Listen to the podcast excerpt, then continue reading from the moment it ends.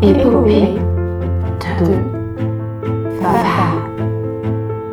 Épopée de Fava.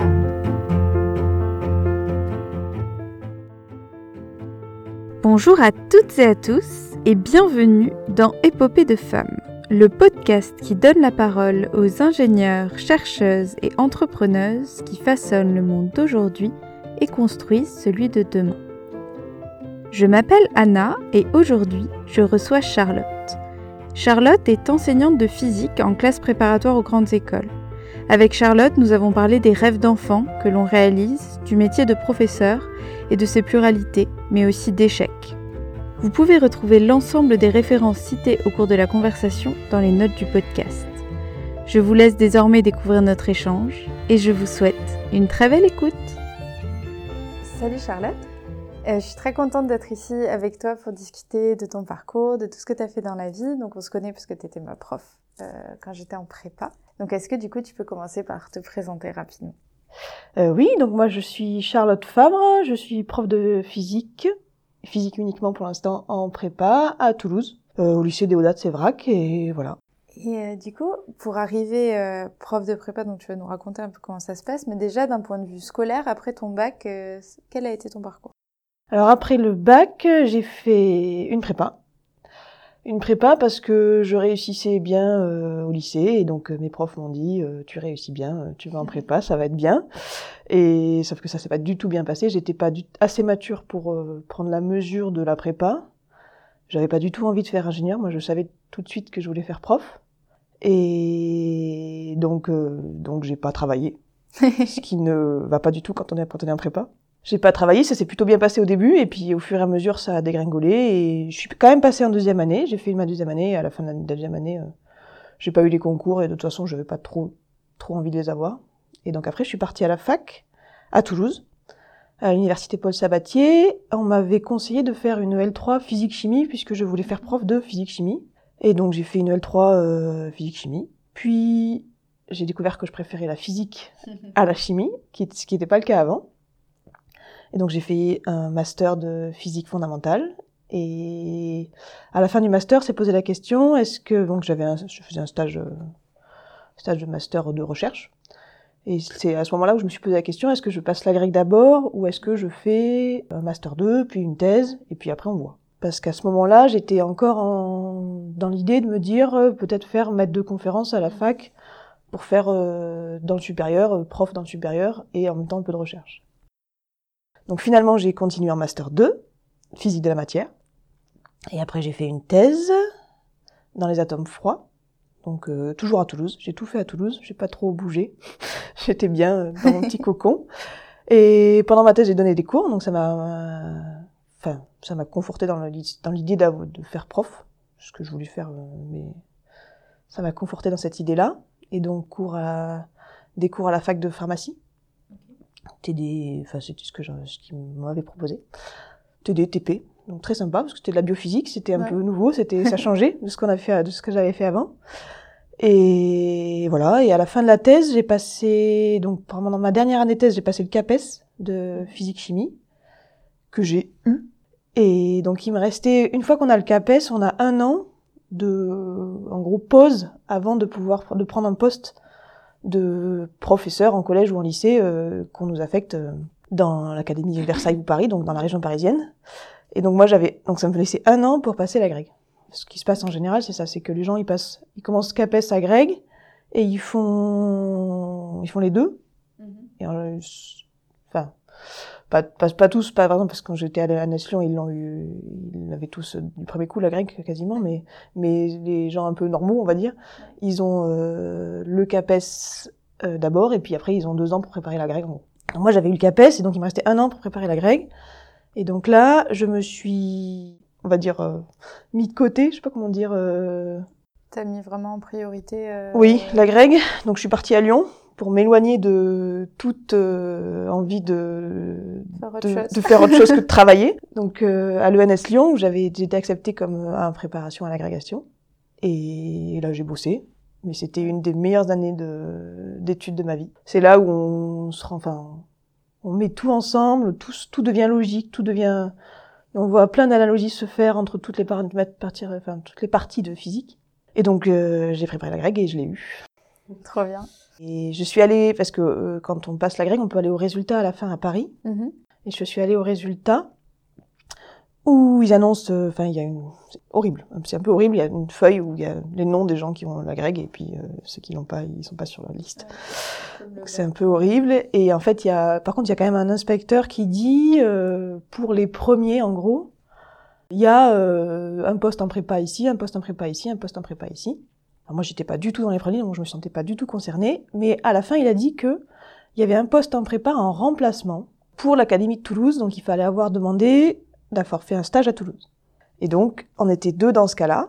J'étais un peu moins bien classée que la que celle qui demandait aussi, mais j'avais une thèse. Et donc, ils ont privilégié euh, la thèse pour ce remplacement-là. Ce remplacement-là, donc c'était déjà au lycée euh, Déodat Sévrac où, où on est, où j'ai, où je suis depuis, depuis. Et en fait, ce remplacement-là, ça faisait 9 ans que c'était un remplacement qui faisait, c'était une dame qui faisait des congés maternité, congés parentaux, euh, etc. Ok.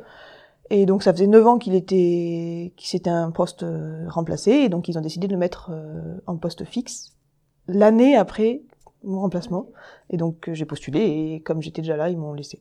Voilà. Et donc, donc j'ai eu un peu de chance. C'est tout s'est un peu bien goupillé. On va dire que ces étoiles sont bien alignées à ce moment-là. Et, et c'était euh, voilà. Et depuis, je suis à Déoda, je suis bien.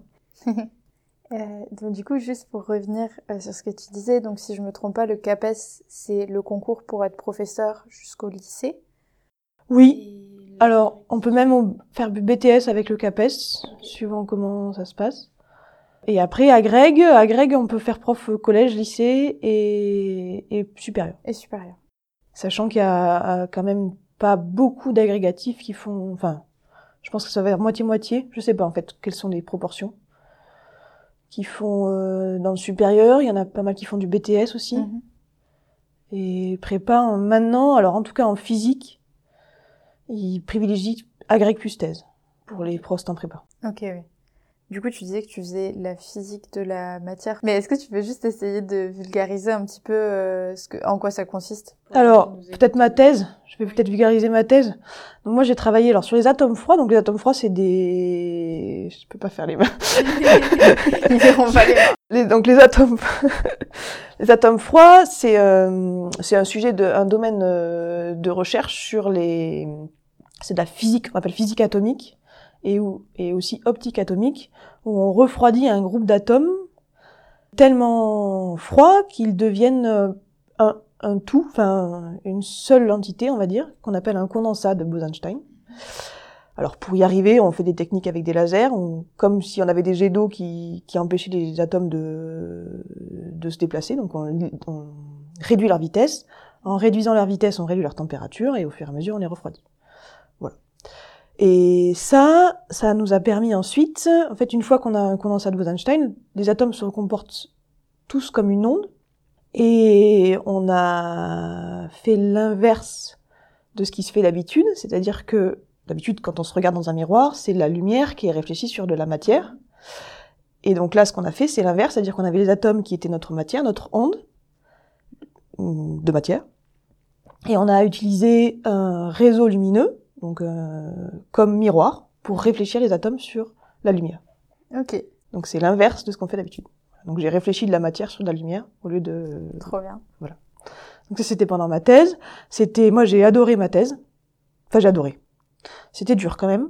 Mais ce que j'ai adoré c'était tout ce qui était euh, le côté technique en fait. J'étais pas très chercheuse dans l'âme. J'étais Ouais. très technique. J'adorais aligner le laser. J'adorais être dans la salle d'expérience pour faire les expériences. Mais après réfléchir beaucoup sur euh, le sens de tout, j'étais moins à l'aise. Donc euh, c'est pour ça que je suis restée, je suis partie sur euh, que prof aussi, parce que je me voyais pas continuer après dans la recherche alors que c'était pas Ouais, c'était pas ce qui te... pas ce qui me plaisait, pas assez. Enfin voilà, ça me plaisait un peu, mais j'étais pas assez douée comme en tant que chercheuse. Donc euh, Peut-être juste ça te plaisait pas. oui, trop. ça me plaisait pas trop et je me suis pas Oui, donnée à fond sur ça. En fait, c'est ça. Mais parce que du coup, en tant que quand t'as la grecque et la thèse, tu peux faire le choix de ne faire parce que la grecque c'est vraiment spécifique pour l'enseignement. Mm. Donc si t'as une agrègue, tu peux faire le choix de ne faire que de l'enseignement et de pas euh, avoir, c'est pas être enseignant-chercheur, quoi. Enseignant-chercheur, tu n'as pas besoin d'avoir la grègue. Oui, voilà. Pour être enseignant-chercheur, il faut juste avoir une thèse et après avoir passé des concours. Donc, il faut avoir quand même donné des cours en thèse. Il y a une, ce qu'on appelle une qualification à avoir pour euh, demander euh, un poste maître de conférence. Il n'y a pas besoin d'avoir la grègue. Ok. Et euh, donc tu disais que est-ce que c'était naturel du coup pour toi de faire une thèse? Parce que dans ton parcours, euh, en ayant été à l'université, tout ça, c'était un peu le la suite logique ou c'était vraiment une réflexion de j'ai envie de faire une thèse et qu'est-ce que ça t'a apporté au-delà de? C'était un peu la suite logique. Ok. C'était un peu la suite logique de, du parcours. Euh, en fait, je suis, je suis très scolaire, assez scolaire, donc j'aime bien les études, j'aime bien l'école. Donc j'ai continué. Euh, pour moi, c'était pas très grave de continuer jusqu'en master et puis de continuer après, parce que j'aimais bien ça, j'aimais bien apprendre. Et donc euh, arriver en master 2 où on apprend un peu, euh, enfin ça commence à être un peu un peu spécifique. euh, ben, je- la suite logique, logique c'était la thèse. Et je regrette pas. Après c'était un peu difficile, mais je regrette pas du tout. C'était bien. Trop bien. Voilà. Et hum, du coup, une fois que tu as eu euh, donc ton agrég et que tu as été euh, à Déoda, qu'est-ce qui comment ça s'est passé? Parce que j'imagine que ça doit c'est un public qui est quand même différent des peut-être des étudiants que tu as eu avant, le public de prépa. Oui, alors en plus c'est, enfin c'est très particulier parce que les étudiants que j'ai eu avant, c'est des, enfin c'est des groupes de TD qu'on a une fois. euh, en gros, euh, en, en fac de pharmacie, je faisais des séances euh, où j'avais tout le monde. Je faisais six, euh, c'était, je crois que c'était sur deux semaines. où On faisait tous les TP ou, enfin non peut-être Ah sur six semaines, mais sur six semaines on faisait, euh, on faisait six rotations de TP et j'avais tous les groupes donc je faisais euh, Ouais. beaucoup d'heures de TP, mais voilà. Donc c'était pas, enfin, c'est c'est trop court et on peut pas créer une relation avec euh, les étudiants. En prépa, on arrive, on a une classe. En tant que prof de physique, on a une seule classe. C'est complètement différent. Alors la première année, c'est dur, hein, parce que parce que parce qu'il y a pas, il faut tout préparer. Ah bah oui, oui. Que c'est quand même un rythme très intense. Ouais. Donc euh, donc voilà. Donc euh, j'ai passé une deuxième année à travailler à fond, euh, Ouais, comme la Greg. Mais bon, c'est pas grave parce qu'après, euh, une fois c'est fait, c'est fait. En tant que prof de prépa, enfin moi ce que j'avais je l'avais ressenti comme ça, c'est qu'on n'a pas la même relation avec les profs de prépa que la relation qu'on a pu avoir euh, avant et du coup comment toi tu prends ta place là-dedans et t'accompagnes les élèves dans un moment qui est pas forcément évident? Alors ça, ça vient. la- les premières années, j'étais plus, plus euh, moi dans le, mon travail à moi que dans Mhm. l'accompagnement des élèves parce que Ouais. il fallait que que je déroule des cours. Ouais. En gros, c'était un peu ça. Mhm. Et après, c'est venu un peu plus tard que l'accompagnement des élèves. Enfin, un peu, pas un peu plus tard. Je l'ai, je l'ai fait aussi en- dès, la, dès la première année, mais, Ouais. mais ça a été beaucoup plus euh, présent et marqué. Enfin, d'ici de la, la troisième année. Oui, à peu près. C'est la troisième, quatrième année où là. euh, Mais après, les élèves, ont... comme on n'a qu'une classe, alors certes, vous êtes euh, à peu près 48-50 Mm. par classe. Euh, ça fait beaucoup, mais ça fait c'est qu'une classe, donc finalement c'est que 48. Et comme on, on vous a souvent, on, on vous connaît bien, on sait quand il y a des coups de mou, on sait quand il y a des voilà, donc on essaye de vous accompagner au mieux, de Mm. vous donner des méthodes de travail, des clés euh, pour que vous réussissiez, que vous arriviez à travailler et à encaisser le rythme imposé par euh, la classe préparatoire Ouais. et tous les cours que vous avez que vous devez digérer en fait, Ouais, c'est ça. vraiment. donc euh, voilà. Donc ça, ça a été. Alors pour moi, ça a été assez compliqué de le faire dès le début parce que comme j'avais pas réussi Ouais. la classe préparatoire, j'avais pas forcément les toutes les clés qu'il vous faut vous donner, Mm. qu'il faut donner aux étudiants. Euh, donc euh, c'est venu aussi euh, en discutant avec les collègues, euh, voilà. Enfin, donc euh, c'était, enfin, c'est venu comme ça aussi au fur et à mesure. En fait, on n'a pas vraiment, surtout moi en prépa, la première année, j'ai été parachutée. Oui. Sur la prépa, euh, on m'a clairement dit, vous la formation, vous la ferez pas parce que vous n'aurez pas le temps.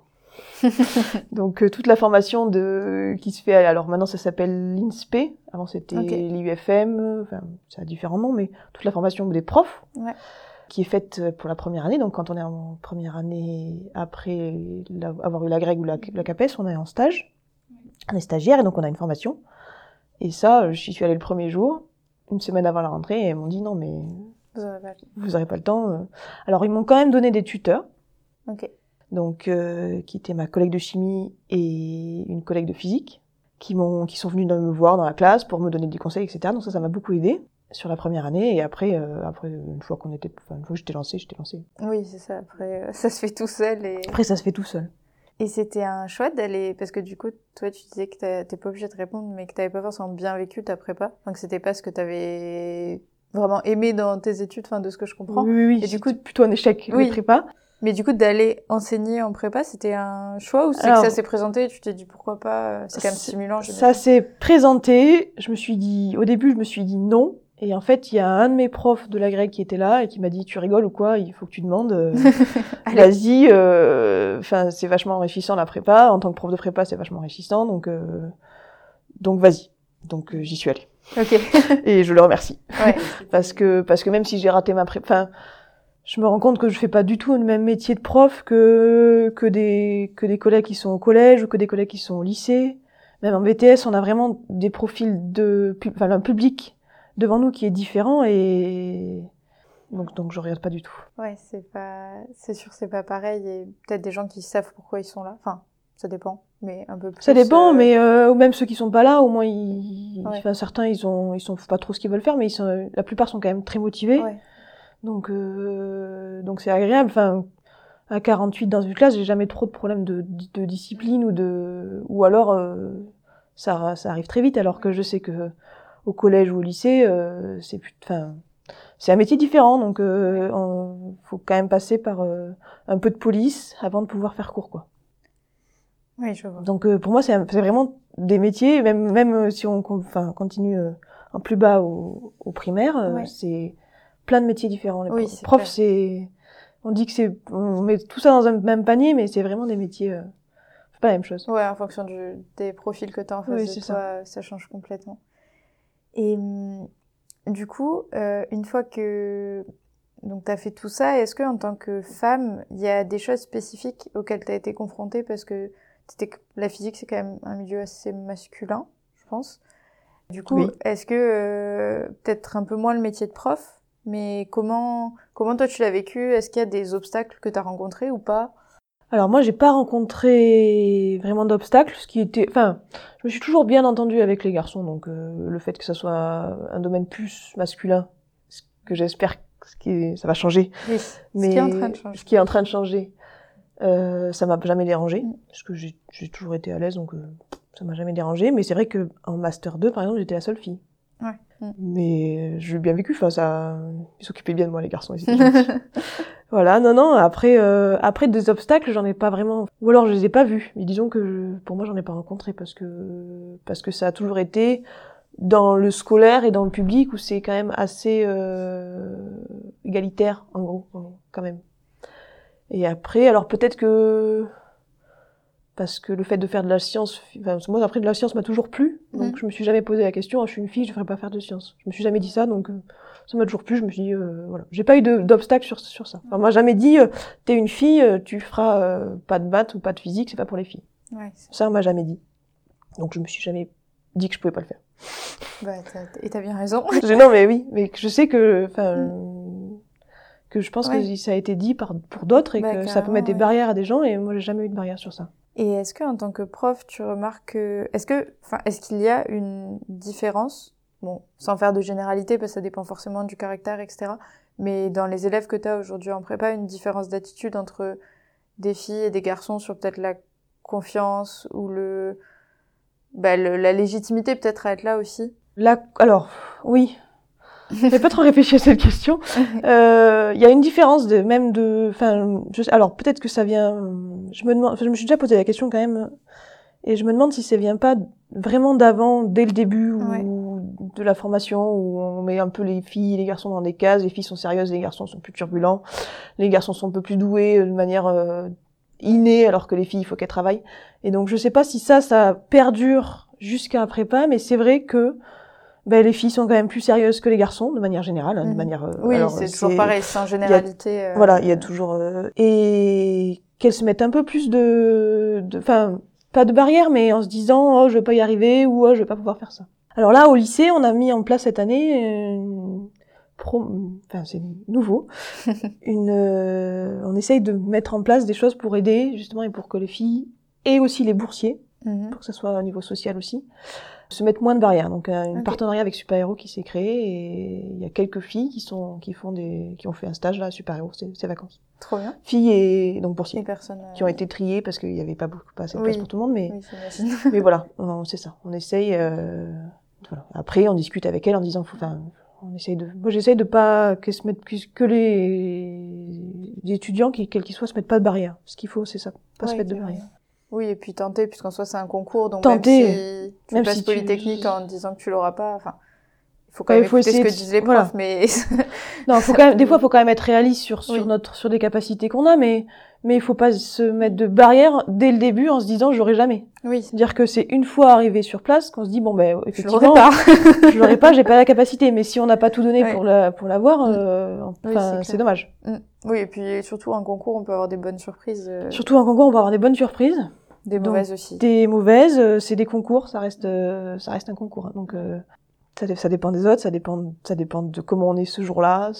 Mm. C'est non, c'est très très particulier les concours quand même. hein. Mais en même temps, euh, moi je pense que la classe prépa vous forme vraiment à être efficace, à être euh, rigoureux dans le travail et, donc ça, même si le concours est un truc un peu particulier, à la fin, euh, de toute façon, après quelle que soit l'école d'ingénieur que vous faites, globalement, vous pouvez vous réorienter un peu. Alors, il y a des il y a des domaines bien particuliers, hein, mais mais il y a toujours moyen de- d'avoir des ponts et des choses. euh, Oui, on, on trouve toujours un moyen de revenir euh, sur ses pattes, Oui, euh, in fine, en se débrouillant bien. euh, Il y a toujours moyen Oui, euh, de faire un double diplôme, un petit peu. C'est ça. Non, carrément. Mais après, moi, je ne regrette pas non plus d'avoir fait une prépa parce que Ça t'a quand même appris peut-être des choses. oui, après j'ai appris l'échec aussi. C'est important d'apprendre Mm. l'échec, donc voilà. C'est clair. Comment, en tant que prof, justement, on, on peut accompagner un élève là-dessus? Parce que je trouve que, enfin, comme c'est des moments assez difficiles et où on travaille beaucoup, pour pas dire tout le temps, et où bah, t'es un peu la tête dans le guidon et que du coup, bah, même une mauvaise note en colle, qui sont des examens oraux, ça peut faire s'effondrer tout un équilibre. comment euh, comment on gère ça? Parce que je pense qu'il faut beaucoup d'empathie aussi pour voir que peut-être là, il faut pas mettre 9, mais il faut mettre 11, parce que si on met 11, ça va aller, alors que si on met 9, ça va être la cata. Enfin, je sais pas en fait si c'est un truc auquel on réfléchit aussi. On y réfléchit un peu. Alors après, il y a quand même, enfin, bon, après c'est, il y a des, Mhm. des grilles à respecter. Et après, ça dépend Oui. aussi des des couleurs. Comme euh, c'est plus facile quand on est prof de la classe et qu'on connaît l'élève. Oui. Mais si on parle des interrogations orales, les les cols, comme on appelle en prépa, sont faites par des profs qui sont pas forcément de la classe et donc des fois qui connaissent pas le Le contexte. le contexte, les antécédents, le, la façon d'être, euh, voilà. Donc ça dépend un peu, ça c'est vraiment, ça dépend des, des couleurs, mais oui, des fois on essaye de. on- Après, on peut même le dire, hein, on peut dire, oh, ben, je te mets à 11 gentil. Oui. Ce qui voulait dire que c'était peut-être un peu moins bien, mais que là, il faut continuer, il faut s'accrocher, et puis après discuter. Enfin, ça arrive que, euh, que des élèves, ils s'effondrent en colle. Mm. Ben là, on prend le temps. Ça sert à rien, la colle, elle est passée, on prend le temps de discuter, de voir ce qui va pas, de d'essayer de voir euh, comment, voilà, quel est le travail, enfin, qu'est-ce qu'il faut faire comme travail, qu'est-ce qui va pas dans la méthode de travail, comment l'organiser, euh, et on, on relativise tout. Ça sert à rien, la prépa, euh, c'est long, c'est c'est intense. Les périodes les plus compliquées, c'est fin décembre jusqu'à février. Ça, on le sait, hein, c'est toujours là où ça commence à être Il n'y compliqué. a pas de soleil. Parce qu'il n'y a pas de soleil, parce qu'il fait gris, parce qu'il Ouais. pleut, parce qu'il fait, fait nuit quand on commence les cours et il fait nuit quand on est fini. Mm. Euh, donc euh, oui, oui, c'est cette période-là, elle est dure, hein, et même pour nous, elle est dure. Enfin, elle est dure pour tout le monde, Oui, mais, quand euh, il y a du stress et euh, des mauvaises notes et le moral qui descend, c'est plus difficile. Mais ça, on le sait. Ouais. Et c'est aussi à ce moment-là où ceux qui ont mis en place une méthode de travail commencent à progresser et d'autres moins. Et donc ceux qui n'ont pas mis en place ou qui n'ont pas réussi Mm. À attraper le train, euh, ils se retrouvent un peu. euh, donc là, ben, on discute, on voit, on parle, on, on réfléchit ensemble, on essaye de les, de les garder motivés, de les accrocher. Et, voilà. et après, parfois, ben, il y a certains élèves. euh, on a beau discuter, discuter, ils, ils se rendent compte que c'est pas fait pour eux et c'est pas grave, ils Ouais, vont à la fac et, et c'est très cool et c'est c'est très bien aussi. Mm. Ça se passe bien aussi à la fac. Bah oui, oui. oui, oui. C'est juste des formations différentes. en C'est juste des formations différentes et la prépa, c'est quand même, enfin, ça apprend à avoir un rythme intense et à être hyper efficace et rigoureux, mais mais il y a des façons d'arriver au même Oui, euh, même pense. métier en passant par d'autres euh, Mm. et même d'arriver en école d'ingénieur en passant par d'autres euh, d'autres d'autres filières, hein, parce que il y a certains, moi j'ai connu des élèves qui m'ont dit non mais je pars en IUT et je travaille bien dans mon, dans mon IUT pour avoir une place en école d'ingénieur après. Ça peut être mieux pour certains, ça peut être moins bien pour d'autres. Ouais, euh, si on s'effondre en prépa, ça sert à rien de continuer parce que, Oui. parce que voilà, enfin, il faut essayer de persévérer un peu, ça, je dirais, mais, mais si ça marche pas, ça marche pas, c'est pas grave. Hein. Carrément.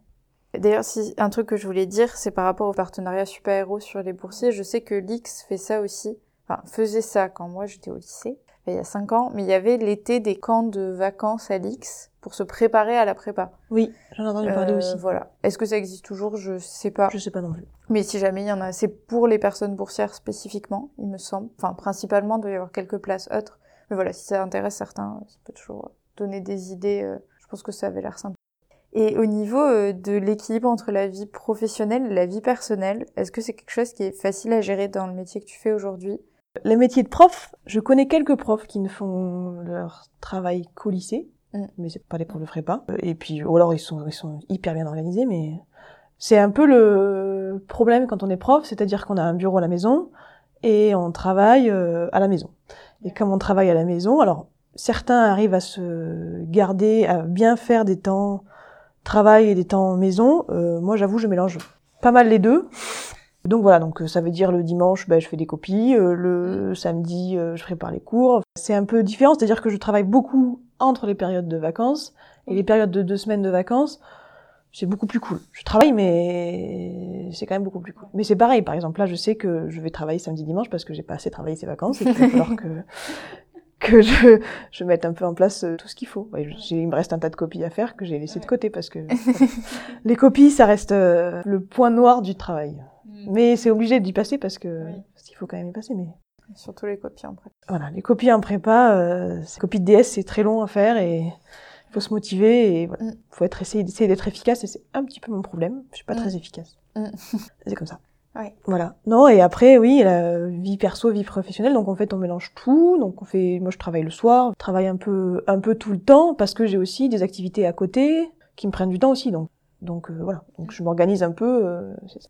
Et du coup, ça, est-ce que euh, c'est quelque chose qui est, tu trouves, différent euh, entre les, les professeurs eux, et les professeurs?